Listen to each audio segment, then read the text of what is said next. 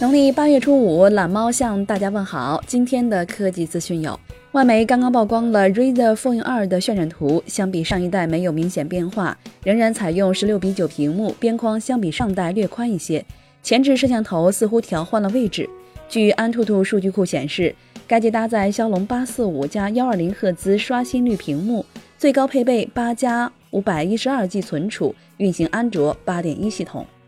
外网流出了 iPhone XS Max 和 iPhone Xr 的 Geekbench 跑分，iPhone XS Max 单核成绩为四千八百一十三，多核成绩达到了一万零两百六十六；iPhone Xr 单核成绩为四千七百五十四，多核成绩为九千三百六十七。此外，Geekbench 显示 iPhone XS Max 配备的是四 G 内存，这也是目前内存最大的 iPhone 设备。近日，宝马摩托车展示了旗下产品 R 幺二零零 GS 的自动驾驶版本。该无人驾驶摩托车不仅可以自行点火启动，还可以自动加速给油，甚至还支持检测到弯道自行拐弯等功能。只是这个场面略微有些诡异。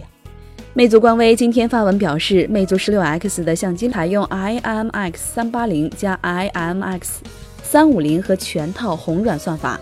而这个相机配置目前在同价位中还没有其他手机。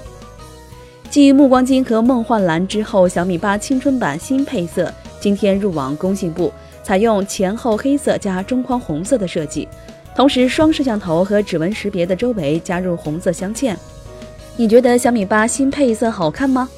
觉得视频还不错的话，欢迎点击关注订阅我们。您还可以添加公众号“微助”投票留言上墙，掌握最新科技动态。周三发起的“你觉得暮光金配色好不好看”的投票中，有百分之三十七的小伙伴觉得好看。即将要拉风，每天一分钟。